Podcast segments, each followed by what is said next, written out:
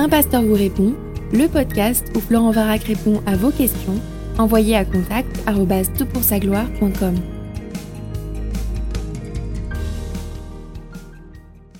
La question est posée, je suis peintre, je fais de l'abstrait et du figuratif, je sculpte et je peins parfois des oiseaux et des gens. Pensez-vous que c'est un péché?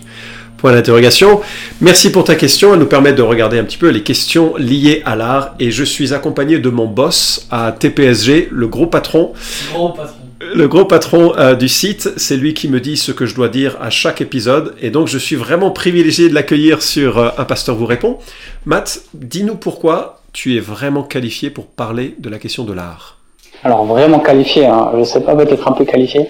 En fait, avant euh, de, d'étudier la théologie, avant d'être pasteur, j'ai une formation en art.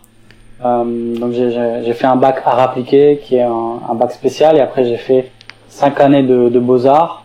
Puis après, je suis allé étudier deux ans à Paris, euh, à l'école des hautes études en sciences sociales, euh, dans un master aussi de d'histoire visuelle contemporaine. Donc, ah oui, quand euh, même. la question de l'art est m'est chère. Et puis cette année aussi, je j'essaie de répondre à, à une question particulière pour mon mémoire euh, à la faculté euh, Jean Calvin. Le thème de mon mémoire, c'est la vocation de l'artiste chrétien. Excellent. Ah ouais, donc euh, ça, j'avais oublié cette, cette notion. donc c'est, pile dedans. on est pile dedans. Dis-moi, c'est quoi l'art? Alors, Je veux pas une réponse philosophique hein, en, en, en 10 000. euh, Ouais, c'est ça. J'avais demandé t'as combien d'heures? Oui, c'est ça. Euh, je me suis amusé quand, quand, quand tu m'as envoyé cette question, je me suis amusé à dire mais qu'est-ce qu'est-ce que dit euh, par exemple euh, euh, Ernst Gombrich? C'est un historien de l'art qui est réputé pour son histoire de l'art, qui est un peu la bible de tout étudiant euh, en, en histoire de l'art. Je te lis juste les, les, les premières lignes parce que c'est c'est croustillant comme tu dirais. Il dit les premiers mots hein, de son introduction. Disons nettement, tout d'abord, qu'à la vérité, l'art, avec un grand A, n'a pas d'existence propre. Il n'y a que des artistes. Et un peu plus bas, il dit, il est de fait que de nos jours, cette notion d'art avec un grand A est devenue une espèce d'idole, doublée d'un épouvantail. Et généralement, à cette question, euh, qui est extrêmement difficile, c'est difficile qu'il n'y a, aucun consensus qui existe, on essaie de, euh, de dégager une définition de l'art, soit par rapport à l'histoire, on va regarder euh, les mouvements de, de l'histoire de l'art et essayer de, de dégager une constante, soit on va réfléchir en termes d'essence, et là on va réfléchir, tu, tu, tu parlais de philosophie, on va essayer de déterminer quelle est la qualité essentielle de l'art. Qu'est-ce qui fait que l'art est l'art Hmm. Ou alors, on va réfléchir avec sa fonction et se demander euh, qu'est-ce que l'art doit accomplir. C'est marrant parce que dès qu'on ouvre une question pourtant qui semblerait simple, définition de l'art, on se rend compte qu'il y a plein de tiroirs, plein de portes, plein d'aspects. Tout à fait. Je pense que la question de la définition de l'art, elle est aussi vieille que la question de la pratique artistique. Ouais. Euh, Il y a quelque chose de particulier à l'art qui fait que c'est de l'art, mais on n'a pas encore une seule réponse. On a plusieurs réponses qui sont intéressantes, mais on n'a pas une seule réponse qui est satisfaisante pour dire voilà ce qui nous permet de décréter euh, que c'est de l'art. Alors la réponse, par exemple, contemporaine ou moderne, ça va être de dé- déterminer l'art en fonction de l'exposition. Et donc souvent, on va penser l'art par rapport à l'exposition et notamment Tu veux dire quoi par l'exposition? Alors, en particulier, les musées ou les galeries. Et on va dire, l'art, c'est ce qui est visible dans les musées ou les galeries. Ça, ça, ça a été le gros tournant euh, moderne et contemporain Hmm. à partir des années euh, euh, 20, 30, 50. Je remarque qu'il n'y a pas de composante de plaisir, de beauté dans ce que tu dis. Est-ce que c'est parce que c'est relatif? Alors, ça, c'est intéressant parce que la première chose qu'on penserait en parlant de l'art, c'est justement de la beauté. Ouais. Et, euh, alors, souvent, il y a quand même deux, euh, deux choses essentielles quand on réfléchit l'art. C'est la notion d'esthétique. Ouais. Euh, et d'ailleurs, si tu vas voir dans, dans le Larousse, la définition que tu auras, c'est lié au plaisir esthétique. Et donc, Mhm. on va définir, définir l'art par quelque chose qui produit un sentiment, qui produit euh, quelque chose dans le Mhm. regard de, de l'observateur. Euh, et ça, c'est plutôt la, la manière dont on va approcher l'art dans la première partie de l'histoire de l'art, euh, la Mhm. période plutôt classique. Il y a une autre, une autre chose à laquelle on lit l'art maintenant, c'est la question de l'expression. Et on va dire l'art c'est quoi? C'est euh, qui, quelque chose qui exprime, qui produit un discours. Et donc ça, ça va être plutôt la définition ou alors euh, une dimension de l'art qui est plus exploitée dans la deuxième partie de l'histoire de l'art, la, la période moderne et, et contemporaine. Ça c'est marrant parce que en- là on enseigne à l'IBG tous deux, à l'Institut biblique de Genève. Là j'enseigne la prédication, un discours, donc euh, c'est artistique. Il y a une part d'art dans tout discours, je pense. Et d'ailleurs, euh, c'est intéressant parce que on va employer le mot art, et quand tu regardes les différentes définitions du mot art, il y a bien sûr l'art tel qu'on l'entend, l'art au niveau de la culture, Mm. mais aussi l'art de faire les choses. L'art, c'est un savoir-faire. Excellent. Euh, et, et dans tout discours, il y a une part d'art, et là, la prédication, c'est un art oratoire. Mm. Et d'ailleurs, l'art oratoire était un des grands arts qui était euh, enseigné depuis euh, la période classique grecque, Ouais, c'est sûr. avec la rhétorique, jusqu'à aujourd'hui, euh, Bon. même dans le marketing et la pub. Je t'ai coupé beaucoup en posant cette question toute simple. Euh, Qu'est-ce que l'art? Est-ce que tu as quelque chose que tu voudrais rajouter ou... Ouais, alors peut-être euh, euh, trois po- propositions que je trouve intéressantes, qui, qui, qui ne résolvent pas tout, euh, mais qui apportent des éléments de réflexion. Et ça, c'est intéressant dans les discussions comme on a aujourd'hui, et d'entendre aussi ce que disent les artistes, mais aussi des théologiens. Et c'est une discussion en fait. On Mhm. participe à la discussion. Très bien. Euh, il y a trois artistes que, que j'ai étudiés euh, récemment, là, dans, dans les deux dernières années. Chacun a une contribution intéressante. La première, c'est Calvin Sirveld, qui parle de l'artiste comme révélateur. Et lui dit l'art, c'est une métaphore visuelle. Hmm.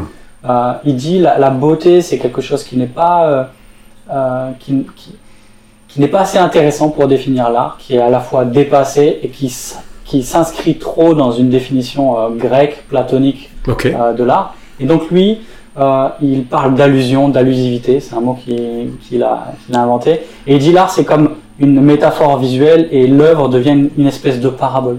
Ok. Et du coup, il nous dit l'artiste nous rend attentifs au réel et nous fait voir des choses dans le monde euh, sur lesquelles on serait passé ou qu'on n'aurait pas remarqué euh, comme ça. Fascinant. Le deuxième, c'est Begbie, Jérémy Begbie, qui est un, un théologien et qui, qui, lui, pense l'artiste comme un prêtre. Ah oui. Et il dit, l'art a le potentiel de nous aider à, à mieux saisir le monde, mais aussi à mieux nous y investir. Et donc, il remonte euh, au mandat culturel, euh, ce, ce- ce mandat que Dieu a- donne à l'homme de, de cultiver la création, de, de la développer, de développer son plein potentiel. Et il dit que ce, ce mandat-là s'inscrit dans la louange à Dieu, et donc il fait le lien entre euh, l'artiste comme prêtre. D'accord. Ah, très très intéressant. Et le troisième, c'est euh, un artiste cette fois-ci, et euh, c'est un des rares qui est à la fois produit et qui vend, qui a une place dans le monde d'art contemporain, D'accord. euh, qui s'appelle Makoto Fujimura, qui fait euh, une peinture expressionniste euh, abstraite, donc beaucoup de couleurs, beaucoup de mouvements, et qui s'inscrit aussi dans la tradition japonaise, parce qu'il est un japonais qui a étudié euh, les arts japonais traditionnels et qui maintenant exerce aux États-Unis. Et lui, il pense l'artiste comme un réconciliateur. Il pense Wow. la place de l'artiste dans la société comme quelqu'un qui permet aux, aux humains de se réconcilier avec Dieu, euh, avec les hommes et avec la nature. Et donc il y a cette, cette dimension encore liée au, au mandat culturel. Donc cet homme est chrétien, c'est l'artiste chrétien. C'est un artiste chrétien, euh, vraiment chrétien. Donc euh, C'est intéressant. Matt est vraiment la bonne personne. J'ai oublié de dire qu'il était, il est également pasteur d'une église, donc euh, son regard sur l'art est à la fois informé par sa formation, mais aussi par sa, ta- ton appel, ta vocation de, de pasteur. On est, on est collègues et amis dans, dans la vraie vie. Alors justement, est-ce qu'il y a un art chrétien? Est-ce qu'on pourrait dire qu'il existe un art chrétien? Bonne question. Question qui revient souvent, surtout quand on parle à, à des artistes, quand on parle de l'art. Euh, la première question à se poser quand on réfléchit à ça, c'est de, de quoi est-ce qu'on parle? Est-ce qu'on parle d'un- art avec un sujet chrétien? Et là, on pourrait parler d'art religieux, l'art des cathédrales, par exemple, les, les vitraux. Euh, ou est-ce qu'on part d'un art fait par un chrétien? Et souvent, quand on réfléchit à cette question, il y, a- y y deux camps qui sont un peu opposés. Il y a ceux qui soutiennent que oui, il faut faire un art chrétien, et souvent, ils ont euh, une idée, un idéal de cet art et mettent la barre très haut. Euh, de l'autre côté, il y en a qui pensent que on ne peut pas parler d'art chrétien, euh, ou alors il faudrait parler de plomberie chrétienne. Tu vois Excellent, Et ils disent, euh, excellent. oui, il faut que l'art soit excellent, euh, mais on va moins réfléchir à la notion de témoignage. Et ça, c'est notre question. Est-ce qu'on doit évangéliser par l'art Mais ça, ce sera un autre euh, podcast peut-être. Euh, Et c'est fascinant parce que finalement, la, la création a un côté euh, grandiose, magnifique que tous, même les athées, euh, observent. Enfin, c'est pas, pas nouveau ce que, ce que je dis.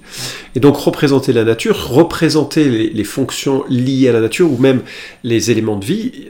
Comment distinguer ce qui est chrétien de ce qui ne l'est pas? Euh, Finalement, tu es en train de dire que certaines des frontières sont super poreuses. C'est difficile de les, de les séparer.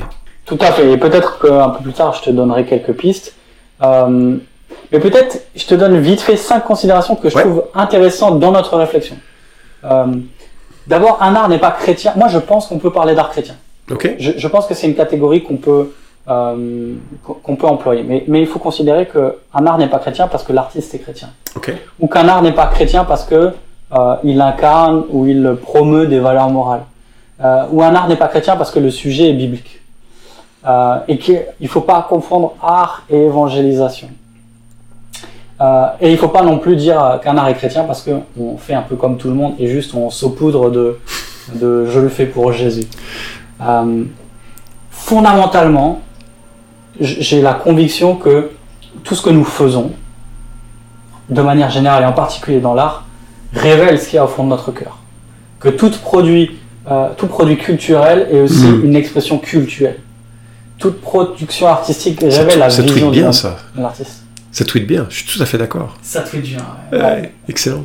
Et, et, et du coup, on pense la, la production artistique comme une réponse de l'artiste à Dieu euh, et une interaction dans le monde qu'il a créé. Dieu nous a placés dans le monde et on interagit tous les jours avec le monde. Et la question, c'est euh, qu'est-ce qu'on fait du monde que Dieu nous a donné la réponse sera différente pour euh, le charpentier Ouais. qui va prendre de la matière première et qui va la transformer pour euh, le bien de, de, de la société, mais aussi pour l'artiste Mhm. qui va aussi prendre de la matière première. Ce sera pas la même chose, mais ce sera parfois physique parce qu'on parle de pigments, on parle, il y a une matérialité à l'œuvre. Euh, tu vois, le- la personne qui posait la question, elle sculpte, donc il est en contact avec la matière, il Mhm. transforme la matière.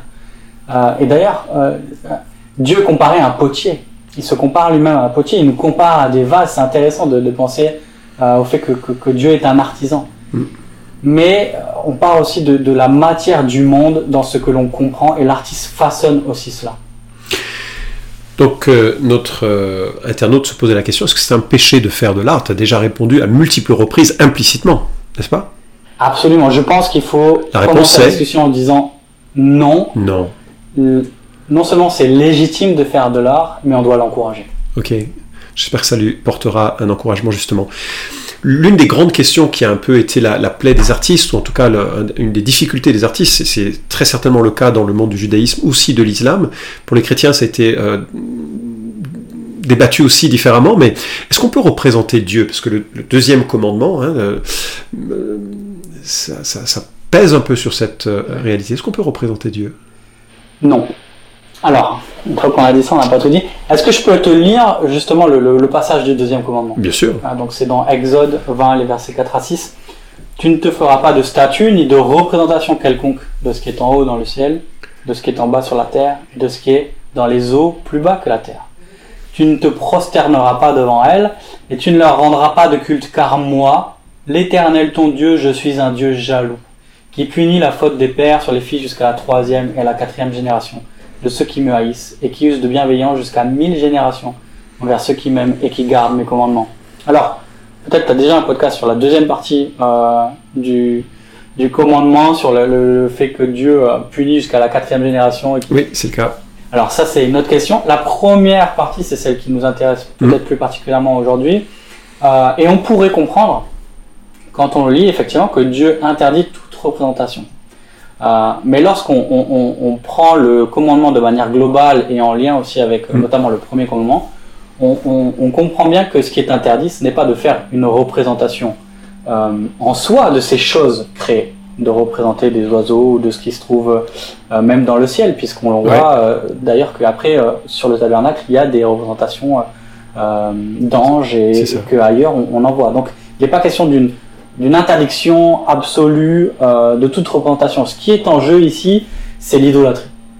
Euh, on le voit que dans le premier commandement, tu n'auras pas d'autre Dieu, et ici, euh, tu n'auras pas de, de représentation de Dieu. Et donc, ce qui est en jeu, c'est pas la question de la représentation, c'est de se servir d'une représentation pour notre culte. Pour notre culte, pour adorer comme véhicule, comme parce qu'en fait, on a une représentation de Dieu, n'est-ce pas? Tout à fait, tout à fait. On a une représentation de Dieu. euh, c'est l'homme qui a été créé à son image. Ouais. Et un peu plus tard, on a euh, Jésus, qui est l'image parfaite de Dieu. Ouais. Celui qui a vu Jésus a vu le Père. Exactement. Donc Dieu a voulu se manifester au travers d'une personne. En voyant cette personne, on est, on a tout ce que l'on a besoin de toucher, sentir, voir au sujet de Dieu, qui demeure celui qui est invisible, qui habite une lumière inaccessible.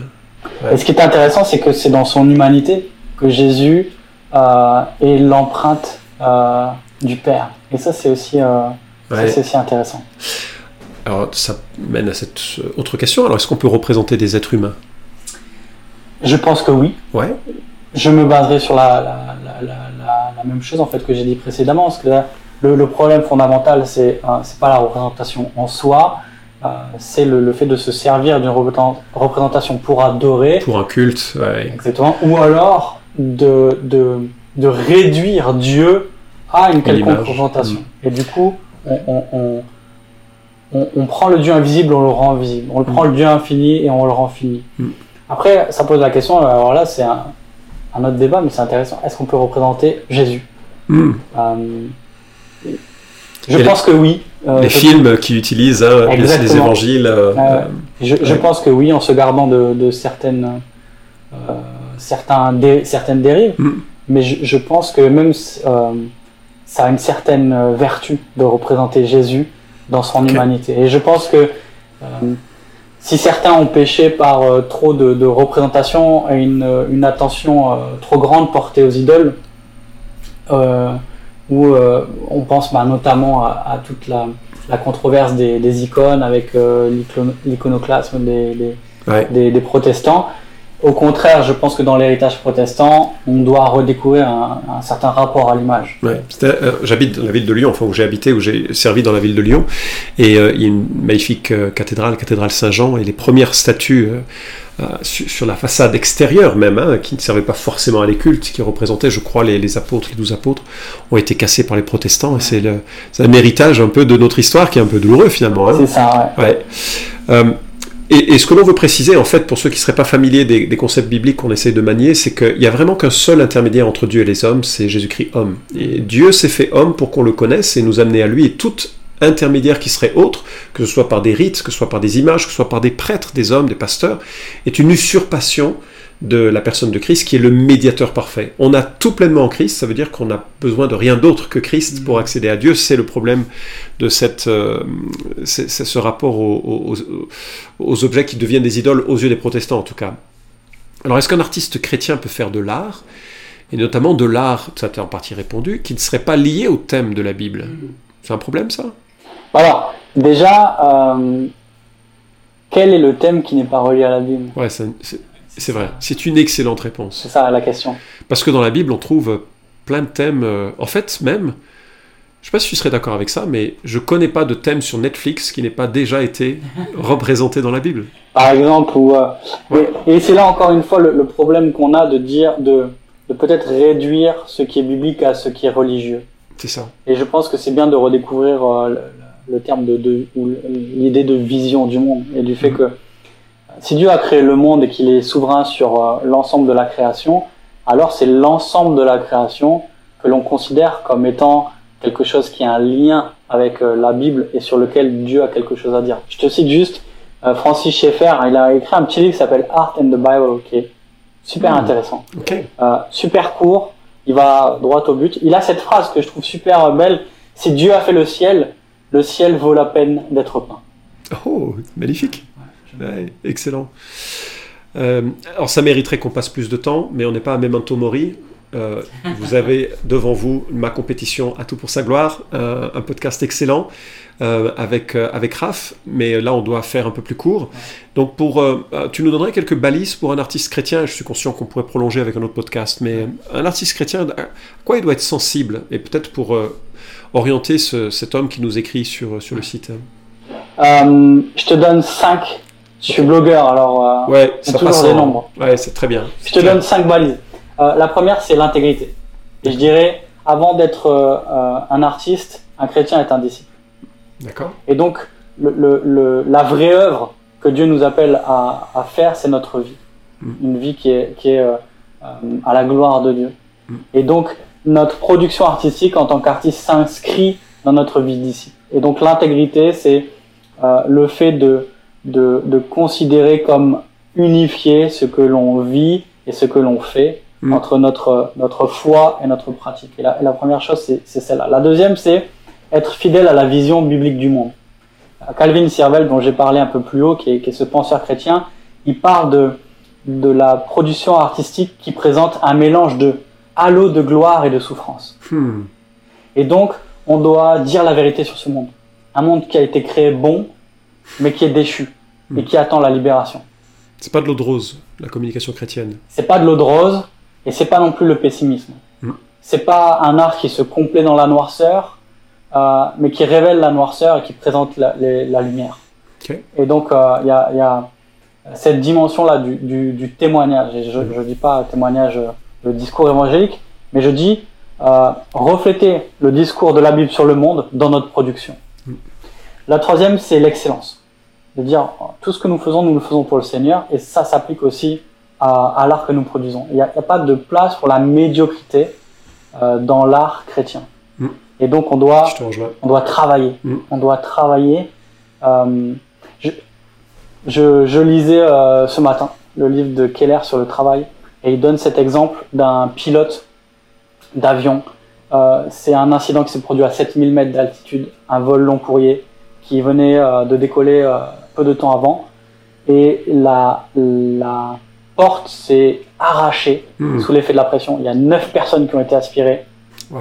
un accident effroyable. Cet homme-là est aux commandes de son avion et il a des centaines de passagers. Euh, et quand on lui demande qu'est-ce que vous avez fait, il a dit euh, j'ai prié et après je me suis mis au travail. Hmm. Et Keller dit mais en fait euh, cet homme-là il n'a pas sauvé les gens parce que euh, il leur a prêché l'évangile à ce moment-là. Hmm. Il, les- il les a sauvés parce qu'il savait faire son travail Hmm. et qu'il excellait à son travail. Et que parce qu'il excellait dans son travail, il a pu se faire poser l'avion malgré euh, leur Contexte décollage, terrible, le fait qu'ils ouais. étaient pleins, le fait qu'il n'y avait plus de pression, toutes les variations, etc. Donc je trouvais ça un bel exemple de l'excellence à laquelle on est appelé. Quatrième, euh, être entouré. Mm. Les artistes ont besoin de l'Église. Mm. Voilà. C'est un appel aux artistes, c'est un appel aussi aux églises. Tu connais une organisation qui rassemble des, euh, euh, des artistes euh, chrétiens ou en tout cas qui s'intéressent au christianisme? Très bonne question. Oui, j'en connais une qui s'appelle Magestar. Euh, qui est une, une association d'artistes chrétiens dans l'art visuel. d'accord. Il y a d'autres associations qui existent dans, dans la musique, par exemple. Mhm. Ici, c'est c'est une association qui réfléchit l'art visuel. Super. Tu avais 5 points, je crois qu'il en reste un. La dernière, être en bénédiction. Euh, notre pratique, comme tout ce que nous faisons, notre pratique artistique s'inscrit dans le fait de, de- de bénir notre prochain. Mm. Euh, et là encore, il est question de, de- de ce que nous faisons. Ça va qualifier non seulement nos intentions, euh, mais aussi tout pratiquement la manière dont on fait les choses. Mm. Et donc, je, souvent, on réduit le- le- l'art au message, euh, mais je pense qu'il faut aussi réfléchir la, la manière de produire et comment on s'inscrit dans une pratique Mm. dans le monde dans lequel on est. C'est-à-dire que on ne fait pas de l'art euh, euh, déconnecté de, de- du monde de l'art actuel, ni euh, des standards qu'il existe pour la peinture, pour la sculpture, pour euh, la performance ou la vidéo ou les installations ou que sais-je. Donc on doit être conscient de cela euh, et on doit veiller et vouloir bénir notre proche. Matt, c'est vraiment super, je te remercie. C'est pas des thèmes qui sont faciles et tu les as abordés quand même avec une maîtrise que j'aurais pas pu euh, mettre sur, euh, sur la table. Euh, je termine avec, il y a une phrase dans la Bible, Ephésiens 2.10, qui dit que nous avons été créés pour des œuvres que Dieu a créées, préparées d'avance pour que nous les pratiquions. Et, il y a ce- cette notion que nos vies, c'est un poème. Enfin, c'est c'est l'idée d'un peu du mot qui est probablement appliqué un peu à l'excès, mais c'est une métaphore. Et je me dis finalement, j'aimerais bien que nos vies, connectées à Dieu, reflètent euh, un sens, une, intentionnali- une intentionnalité. Et, euh, finalement, les, artistes souvent sont capables de montrer le type de poème euh, que Dieu veut faire dans nos vies. Et souvent, ils le font dans le monde séculier par, euh, par toutes les, horreurs, les, difficultés, en dépeignant un monde qui est vraiment en souffrance. Et euh, en fait, on, le voit dans la Bible, c'est le cas. Mais Dieu veut renverser, donner de l'espoir. Il y a une rédemption. Il y a, bah, c'est d'où l'ensemble des, des représentations où, il y a un sauveur, où il y a un héros, où il y a, il y a une résolution d'un- d'un- d'un problème, d'un complot. Et, finalement, c'est euh, un peu l'histoire que la Bible raconte, qu'un un Dieu qui se mouille auprès des hommes pour euh, les transformer et faire de leur vie un poème. J'espère que vous êtes connectés de façon personnelle avec, euh, avec ce Dieu qui vous a sauvé de, de- de façon intense et, euh, et- et personnelle, et que votre vie prend une tournure qui devient belle, belle pour les autres, artistique donc, et qui communique pour les autres, parce que c'est aussi une dimension de l'art telle que tu as pu l'évoquer. Matt, merci, Merci à toi, Florent. et un bon podcast dans la concurrence que tu, que tu fournis sur TPSV. Merci. Vous pouvez suivre cette chronique hebdomadaire Un pasteur vous répond sur SoundCloud, iTunes et Stitcher. Retrouvez les questions déjà traitées sur toutpoursagloire.com. Si vous aimez ce podcast, merci de le partager sur les réseaux sociaux et de laisser une note sur iTunes. À la semaine prochaine!